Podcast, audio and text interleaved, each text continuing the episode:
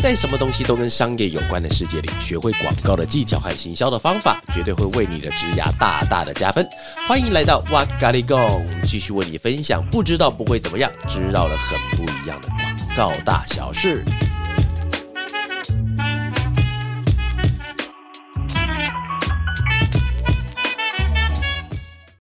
Hello，大家好，我是娃娃，欢迎又来到哇嘎哩供。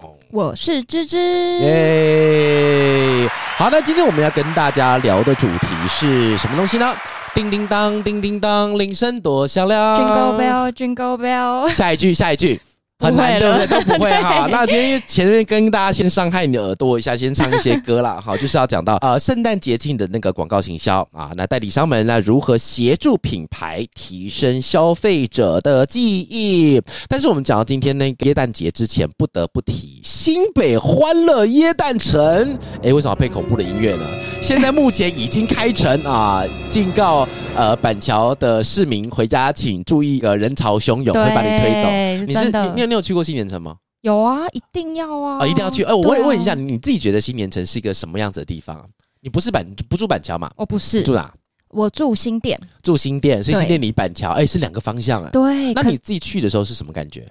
呃，我通常都是跟男朋友或者是朋友一起去。男朋友或是呃，你刚刚讲男朋友或是男朋友二号是不是？本来是要讲这个东西，是不是？或是朋友。你第一次去什么时候？几年的时候？应该是大学时期，大概三四年前。三四年前的时候，那是什么感觉？那时候只觉得说要凑热闹而已，嗯，主要是想感受那个气氛。但有时候去到那，好像每年看的东西其实好像差不多一样。每年看的东西差不多，圣诞节不都这样子吗？那我们我们也不会讲说圣诞老人我们看了连续五十年啊，啊不就长这样？是长这样没错，可是就是会觉得去那边不再只是单纯看那些摆饰，摆饰，对对对对，你反而会觉得说我就是好像求一个气氛，我要人挤人哦，要想要人挤人，所以你是属于呃一零一跨年派还是在家跨年派？你是哪一个？哦，跨年派。又更可怕！我参加过一次之后，就再也不参加了。哎呦，你是用参加来形容哎，好比阅兵大典嘞。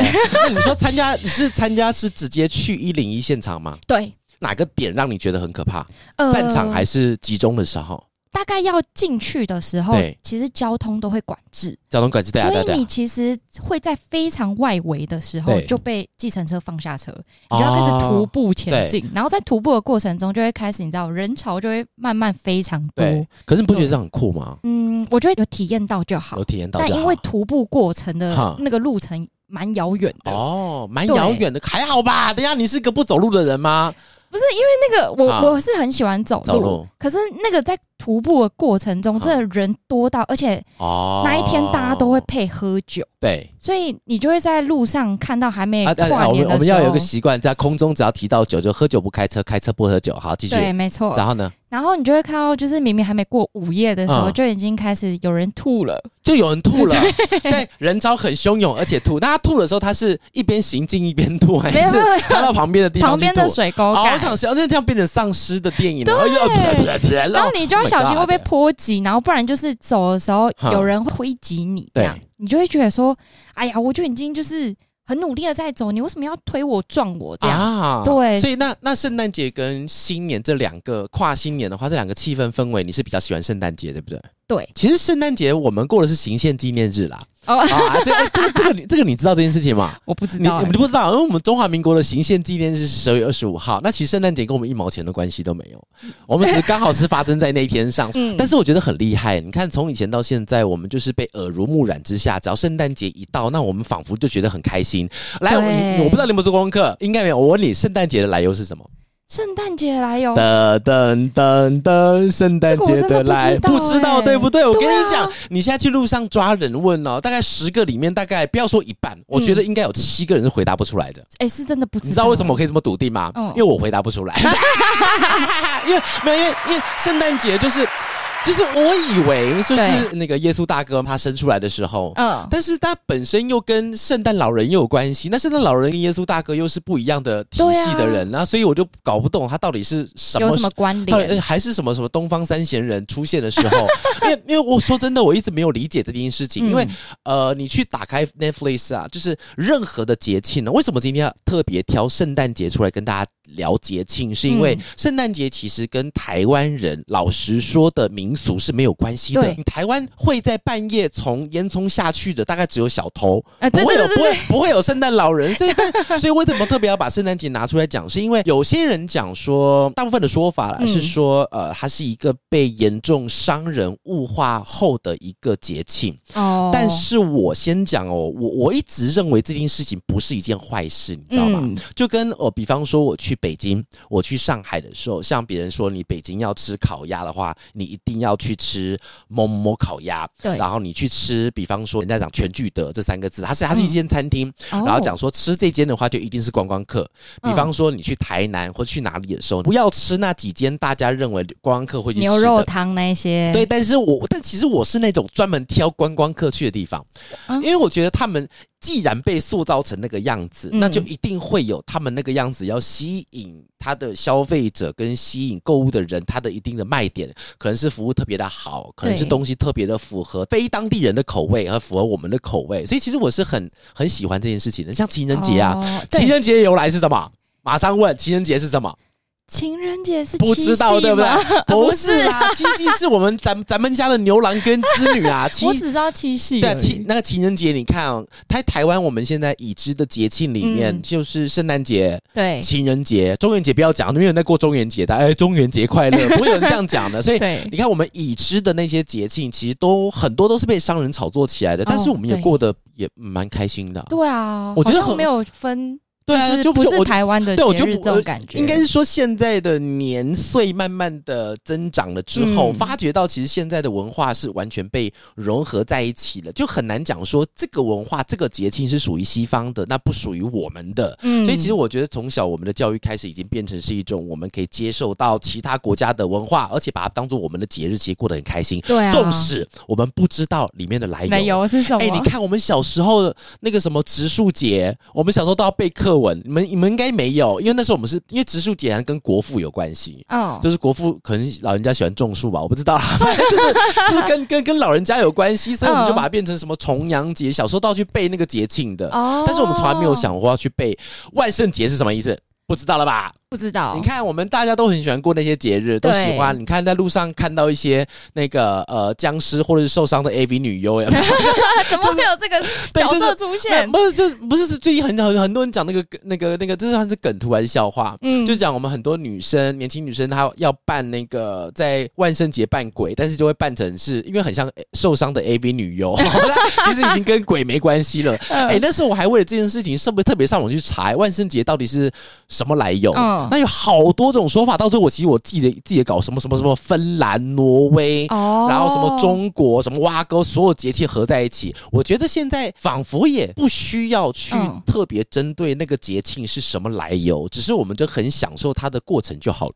卡刷的很开心，对，卡刷的很开心就好了哈。啊，其实当然我们今天除了要聊圣诞节之外，也别忘了年末我会举办了一个跨年工作坊，让在二零二三年到跨到二零二四年的时候更有不同的风味。想不想人挤人呢？不想的话，那就麻烦来我们的跨年工作坊，目前还有两个名额哦。然后如果呢喜欢我们在空中的跟大家分享的一些大小事、广告大小事的话，记得帮我们点评五颗星星哦！不不不不不，这对我跟芝芝都是非常大的鼓励。先给自己一个掌声。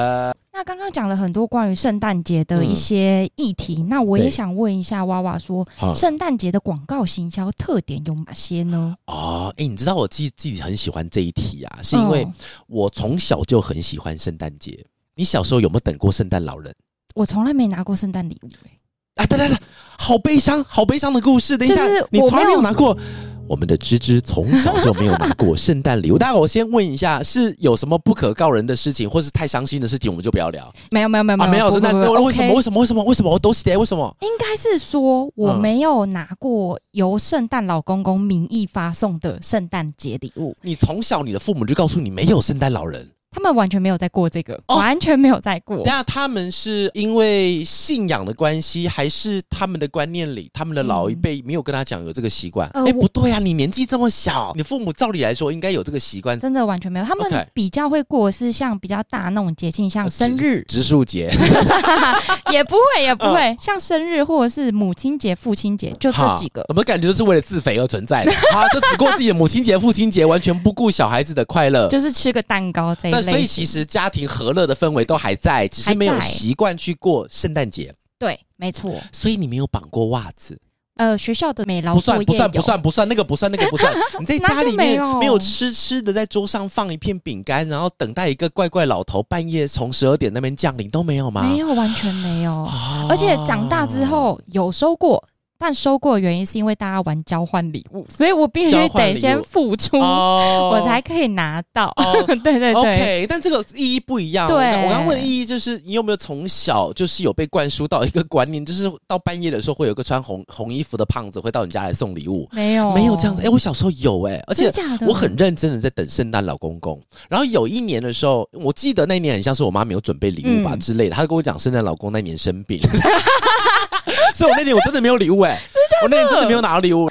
但我是在某一年的时候，像是国小四五年级的时候，嗯、然后那时候同学来告诉我说，其实没有圣诞老人这件事。对，然后但是在此之前，我都相信有，而且我也是把这件事情一直灌输给我女儿。哎、欸，对，我刚好也想问这个，嗯、你会觉得你需要就是到他哪一个岁数的时候，你才会告诉他没有这件事？我不会跟他讲，就让他自己在外面发现哦，原来没有这件事。这个我觉得是一种东西叫做成长。那成长，有些人讲成长叫做梦想的幻灭，但我觉得不是幻灭，没有这么严重，而是你发现到了一些事情，是你那个年岁数本来就会发现到的事情。哦，那你说有没有小朋友在十岁、十二岁还相信有圣诞老人？我觉得应该是有的。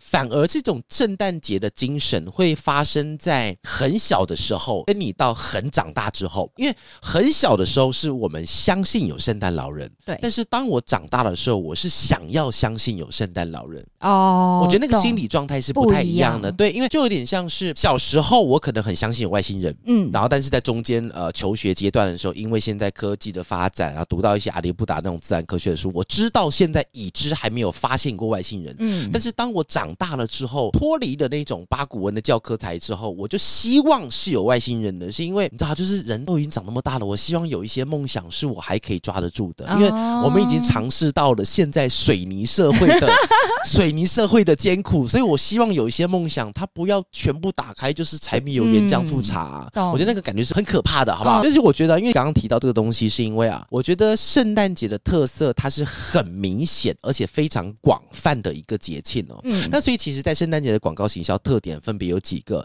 第一个是在这个节庆当下的时候，其实消费者愿意掏钱买的意愿会偏高，知道吗？就是呃，在前一阵子我看到一篇文章写到，它蛮有意思的，它里面提到就是说节庆购物。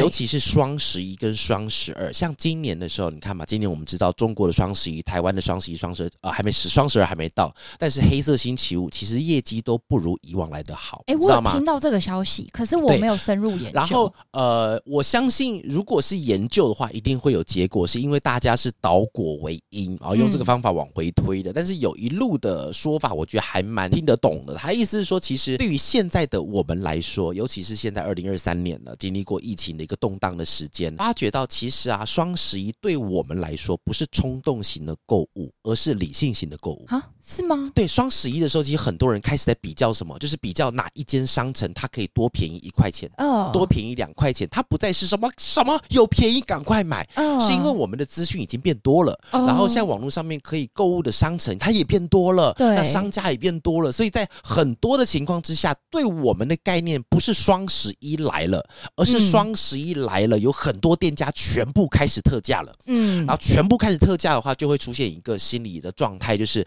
都在特价，但是我就是买比你贵一块钱，我就是不爽。哦，对对对，会会会，就就是不爽。你看现在路上看到一块钱，你都不一定会弯腰去捡，但是我买东西买贵你一块钱，我就是不爽。对，会，对不对？所以其实有些人讲说双十一它现在为什么业绩不好，是因为它已经变成是一种理性型的伪冲动型消费。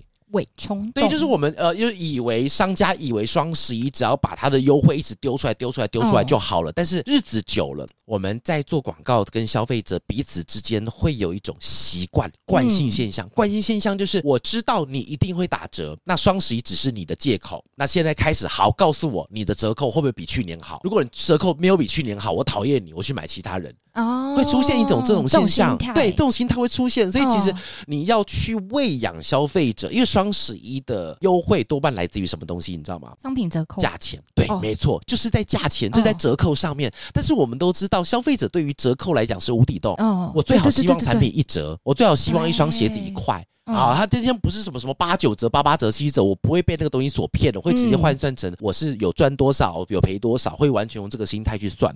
然后因为提到这个东西，我也想分享一个东西啊，因为在圣诞节里面呢，因为大家在购物的时候会有一个很好玩的心理因素哦，心理因素的东西叫做因为优惠，所以会增加购买欲，你知道这个东西吗？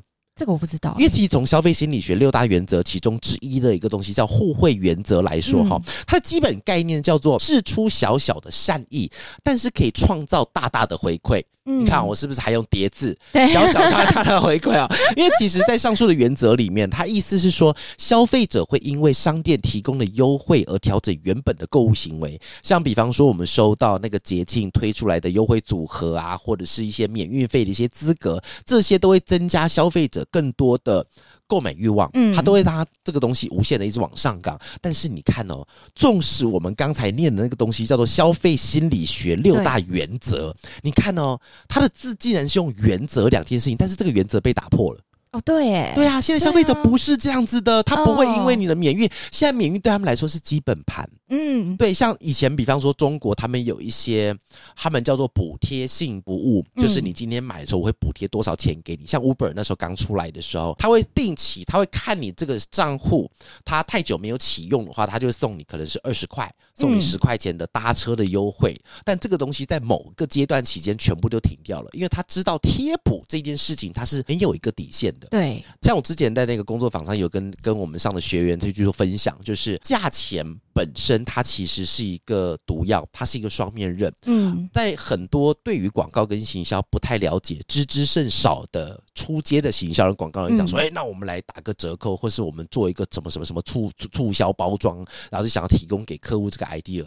通常提出这个东西来的人，一提出来，我就会知道，依照他的折扣高低，就可以推算出这个的年资多寡。所以折扣越多，代表这个人越天真，不能动。我跟你讲，不能动啊！你动了，通路会跟你翻。脸哦，客户会把你杀掉，这东西根本就不可能存在。你看，我们刚刚讲到原则，原则在现在这个世界上已经没有办法，没办法去弄了。好，我们就回到完全的，不是啊，对啊。所以，我们回到刚才那个，就是呃，因为其实现在消费者在圣诞节他们会开始去做购物，因为消费者在圣诞节的当下，其实购物的冲动还是存在着。嗯，但是那个购物的冲动很好玩，并不来自于它的价钱的多寡。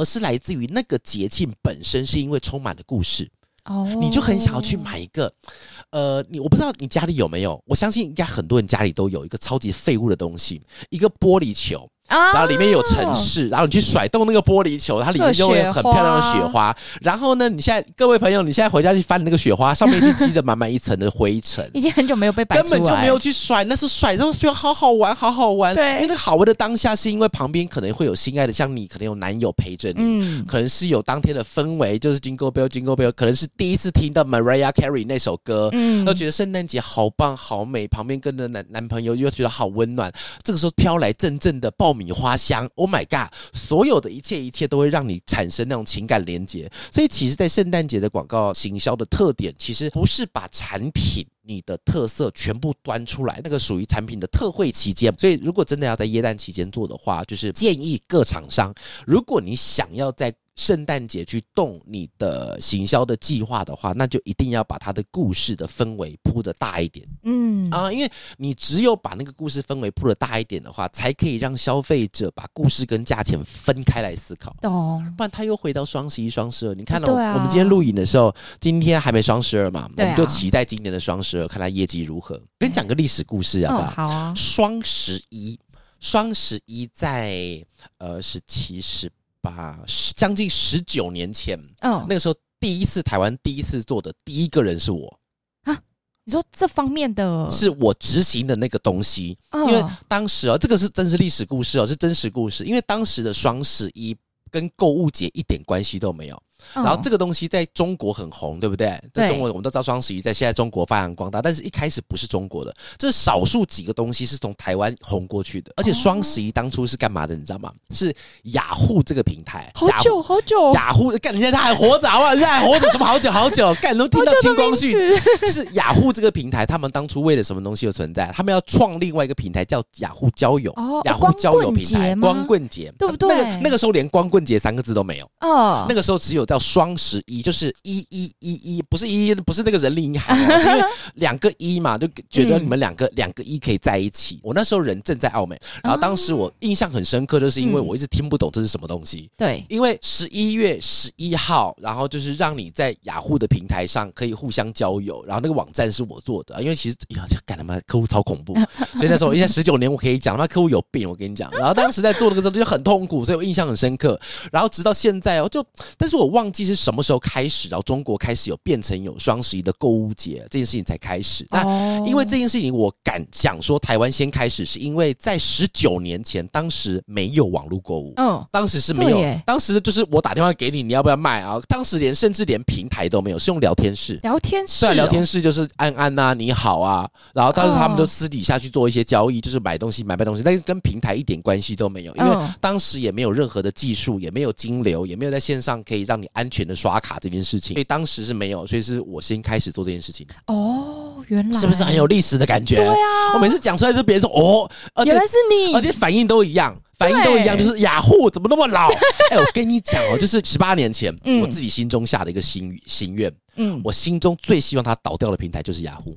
为什么？你知道吗？我都我都不怕得罪人了，随便了。你知道为什么吗？就是因为呃，我们当时在做网络广告 banner 的时候啊、呃、，banner 就是广告素材啊，就是一块一块那个东西哈。我跟大家做个简单的科普啊，哈，就是比方说你用 iPhone 去拍张照片，嗯，iPhone 比方说芝芝现在坐在我对面，我拿 iPhone 出来，啪嚓拍一张照片的话，这张照片的话，它的容量。它的大小大概是五百 K 左右，嗯，这样各位听众应该有一个大概有一个状态，就一张照片大概五百 K 了。那如果你今天用好一点的像素拍的话，可能会到二到五 Mega 之间，这是一个正常的比例。但是哦，因为当时碍于网络传输速度的关系，一个素材哦，你看我们现在素材不是里面就会有人的什么唱歌、跳舞啊，或者电影预告有没有？那个东西以前只有十二点五。K，这是以前我们那个年代的时候的事情，所以你看我，所以我刚刚先举例给你一张照片，我们现在随便拍一张都是五百 K，而且你不要动，而且当时我们所有的素材都必须动，而且要动得很夸张，然后只给我们十二 K，而且以前的技术要做到十二 K 一直会动，其实很难的一件事情哦。我们之前之前之前我们在那个法乐刚开的时候，我们三个老板在在做 banner 的时候，我们那时候疯掉了。当时的 banner 有一只是三十五 K，嗯，各位三十五 K，如果你没概念的话，就是就跟你讲，拍张照片就五百 K 就对了。嗯，然后我们用三十五 K，我们里面用了三十九张图。当时我们破了我们自己人生记录，因为在当时今年，呃，因为现在已经没有那用那个技术，不管。所以在当年，应该我觉得台湾应该没有人办得到这件事情。嗯，三十九张图放在一个素材里，但是我只花了三十五 K 不到。然后，但是当时我们是做三星的手机，而且三星手机全部都可以变色，我们就把用用我们用很多投资部的方法把它做起来。那话题回到为什么希望雅虎倒掉，你知道吗？当时他们因为太红了，红到翻掉，就是全世界全台湾的广告只有他们家最厉害。嗯，就是因为雅虎的首页啊，干嘛都超级贵的那一种。为什么要讲他们超级红？是因为当他们超级红之后，里面上班的人的姿态就非常的高，高超级高。那是一定会高到鸡巴高，多多么鸡巴，你知道？就是我们东西给他的时候呢，因为他不是客户哦，对。然后他会说我们那个东西不好玩，所以退件。然后退件的是谁？你知道吗？是退件是城市人员帮我的 banner 退件。嗯。对，因为我先讲，我先讲，城市是一个非常艰难的职业，我也很非常，我也非常敬佩他们。嗯，但是城市不能去退创意的件，对啊，就如同我创意 不会去改你城市的 code 是一样的。啊、我们两，我们是两条平行线，嗯、我们中间没有猴子，我们没有香蕉，所以我们彼此不能这样子。所以当时我超火大，然后我一直被推荐，然后重点是哦。客户已经过了的东西，对，你知道为什么我生气吗？因为只有客户 OK 的东西，我才会放到雅虎上去刊载，对，然后被雅虎的城市推荐。你不觉得这整件事情很荒谬吗？很莫名其妙吗？对啊，对啊，然后而且他们推荐是他们，而且他们下班超准时。你五点五十九分、六点二十九分，你一定找不到他们，就消失了，对，超级消失的。就是他们，我觉得他们应该是个中央系统直接关机，就你你电脑关机，他们就退件，退完件以后人就不见，然后就是完全也没有要管你东西，当天晚上要上线你找不到人上，然后他又不让你上，怎么办？所以那时候我心里我就想，看你你啊，这这这个这个媒体一定要拉倒。嗯，但但当时我们也只是个小朋友，我们只是心中心中 murmur 而已啊。所以直到后来的时候，发觉到 Facebook 兴起了，然后很多的其他媒体兴起，是我超开心，超级开心。我想，雅虎终于不见了，他现在还在，他现在其实新闻平台都做的不错。我想说，终于哈，让你知道了，让你知道你们哈，姿态要调整，君子报仇。十七年不晚，我跟你讲，他妈的，我跟你讲，超过十年。我们现在我们现在做素材，我们几乎不会做雅虎的，都是做 Facebook 的，做 YT 的，做我们几乎都不会再见到雅虎的素材啦。因为你再给我高调，当初那个城市给我站出来，好好给我面对。把给阿乐，好，回到今天的主题了哈，就讲到那个那个的节庆啦。因为刚才其实为什么要提到那个圣诞节，就是因为我想要顺便把节庆行销在台湾这件事情很好玩的这件事情，把它铺出来跟大家分享一下。那刚刚就是有提到圣诞节的广告行销特点嘛？那我也想问说，哎、欸，我先我先问一下哦，嗯，你会把刚刚雅虎那段剪掉吗？不会啊，不要剪了，好不好？我就我就我就想要让全世界知道他们当初的恶行恶状，好不好？可以，我会留留下来，留下来。好，继续。那我想再多问一下，就是圣诞节期间呢、啊，嗯、代理商们他们可以如何运用创意去提升品牌在消费者的记忆？哦，这个很好。呃，在。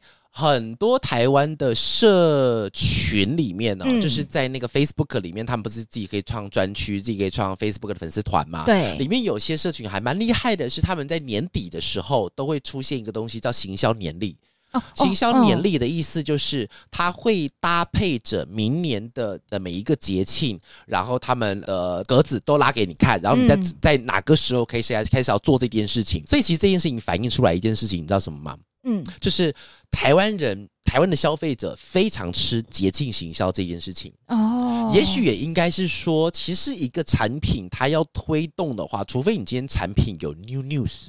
New news、哦、有 new news 有新有有新新闻出现，比方说我们产品做改款了，啊、但是你也知道他妈最好产品一天到晚要改款呐、啊，他、改款就是从整个设计流程要整个硬体都全部要改掉，所以不会 always 有 new news 啊，对。所以 所以当没有 new news 的时候呢，那我们就只好用 old news 来做的话，那所以他们就很仰赖有某一些第三方的力量，比方说节庆的力量、嗯、啊，植树节不知道怎么用了哈，但是会有一些第三方的力量来把这个产品给推出去，嗯，所以。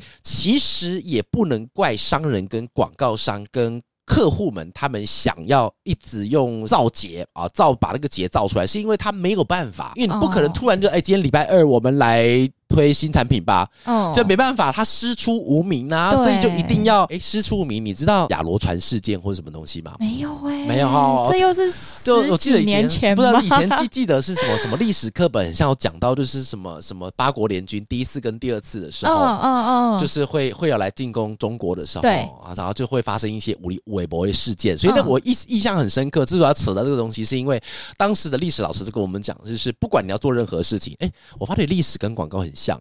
他说：“你要做任何事情，像八国联军要来攻打到，要直接踏入到北京大门口的时候，也是要有一个事件。当那个事件发生的时候，我记得它里面有一个叫亚罗船事件，里面好像就是只有。”几个人吧，然后被俘虏了还是干嘛的东西，然后他就因为这件事情，然后就整个八个国家都开始开进来了。哦他们要师出有名，所以师出有名这件事情还蛮重要。我觉得跟现在的广告、跟行销、跟客户之间的关系也是这样子啊，要师出有名一点点哈。但是在做跟。台湾的一些消费者相连接的话，我觉得现在还蛮多人去做跟在地的文化，比方说夜市啊、传统市集呀、啊，这个东西去把它合在一起，而且我觉得很有趣哦。就是，就是我我先讲一个字叫做台，台你觉得台味这个字对你来说是褒义词还是贬义词？请但说无妨。台味的话，小时候对我来说是贬义，嗯、但其实长大之后，对。我会觉得其实是包，就出了出现了有一种很像还蛮屌的的感觉，对，蛮潮的感觉，对不对？他们是一个非常爱台湾的感觉，对，就是才会有台味。而且现在的台味听起来，因为以前的台会你会直觉想到红白塑胶袋、蓝白拖鞋，哎，其实都都是相间相间的哈，都是颜色相间的黑白斑马随便了哈。但是现在的台味感觉到它是一种，它也像不没有一种特定的物件。代表台味，比方说，我觉得伍佰，伍佰这个人他很台，但是你说伍佰他长得很台，还是他的歌很台位，我讲不出来。但是他已经代表着某一种文化的感觉，所以台位来讲，我觉得跟圣诞节有点像，他就是要给他有一种。情感的灌输、嗯、啊，让他慢慢感觉到，就是这片土地跟我之间有一层很浓厚的关系，加深连接性。加深连接性的话，哦、我觉得很好。但是有个地方小手做提醒哦，就是技术这件事情呢，像有时候我们用到，比方说节庆，或者用到一些现场实地的话，难免会想要跟一些 AR、VR 户外广告去做相结合。但是因为啊，当代理商要提出这个计划的时候，除非那个计划本身。它就代表的 VR 跟 AR，就比方说区块链的年会，或者是一个什么新技术的发表会。除此之外，你用这几个技术去想要把你的活动给推出去的话，其实会不太容易，是因为会考虑到现场人流的问题。人流对人流，因为其实你说啦，我们今天真的办在花博，花博那一天进去五六万人也算多了。对，但是问题是你把它变成是广告总体来讲，五六万人你会被客户扁。一篇一篇贴文出去，动辄两三百万人要看，你怎么可以花了一两千万或者两三百万的东西，然后只有五万人看到？哦，对啊，所以其实它本身效益会没有这么样子的广，所以其实各代理商们，你们要提那个东西，OK，只是在提的时候也要是稍微小心一点点，还是要跟今天提到的耶诞节的一样哈，是把我们的技术当做一个辅助，那耶诞节本身的精神跟意义才是我们最大的重点啦。好，那今天其实跟大家闲聊一下，都不小心又骂出了很多。不该讲的东西。对啊，雅虎那一块我绝对不会剪掉。不管啦，那是真实发生的事情，绝对不会剪掉。你不准退我的件，然后你好好写你的 code，就跟我不会去改你的 code 一样啦。哈。好啊，但是透过以上的分享啊，希望可以让听众们可以了解在节庆广告策略这一块啊，不管是过去还是现在，其实都会有不一样的地方。那同时也提供给呃代理商的伙伴们一些关于圣诞节庆或者是一些台湾可以用到的节庆的广告行销的方向。那如果你有不一样的想法或经验的话，那都欢迎留言给我们。感谢。大家的收听，然后在此同时，也让我再做两次的小小的对于自己的一些推广哈，就是我们在跨年的工作坊呢，目前现在还有两位名额，那请大家跟我一起来跨年，用创意跨年。然后另外一个的话，就是如果你对于创意工作坊那可能时间无法搭配到哈，也没有关系，你可以加入广告很累、广告很美的赖社群，在里面我也会跟大家谈天说地聊广告。以上就是我们今天这一集的 Podcast，拜拜，拜拜。